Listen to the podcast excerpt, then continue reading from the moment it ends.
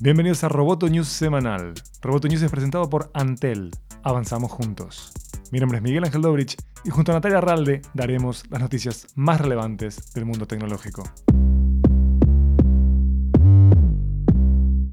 Spotify denunció a Apple frente a la Comisión Europea y lo acusa de abusar de su posición dominante para favorecer a su servicio de música Apple Music, competidor directo de Spotify. La compañía considera que Apple limita la libre competencia dentro de la App Store y le da prioridad a su propio servicio de streaming. También asegura que Apple hizo difícil que los servicios de suscripción rivales se comercializaran entre los usuarios sin utilizar el sistema de pago de Apple. La aplicación de Spotify no enfrenta las mismas restricciones en la tienda de Google.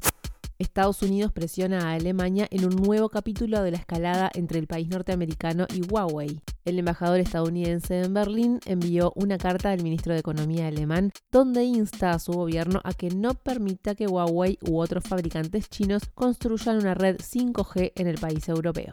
De acuerdo con el diario The Wall Street Journal, la carta fue enviada el viernes pasado y expone las consecuencias de aceptar que el fabricante chino implemente su red 5G en el país. De hacerlo, Alemania perdería acceso a la inteligencia que comparte Estados Unidos con sus aliados.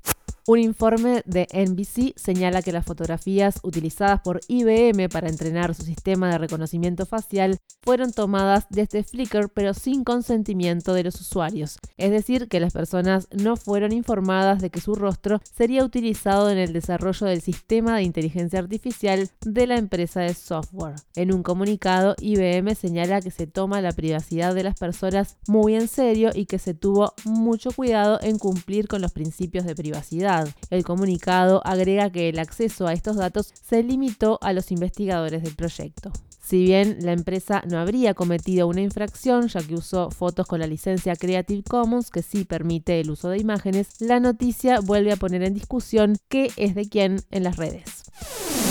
Roboto News es parte de Dopcast. Sigue Amenaza Roboto en arroba amenaza roboto y en facebook.com barra amenaza roboto.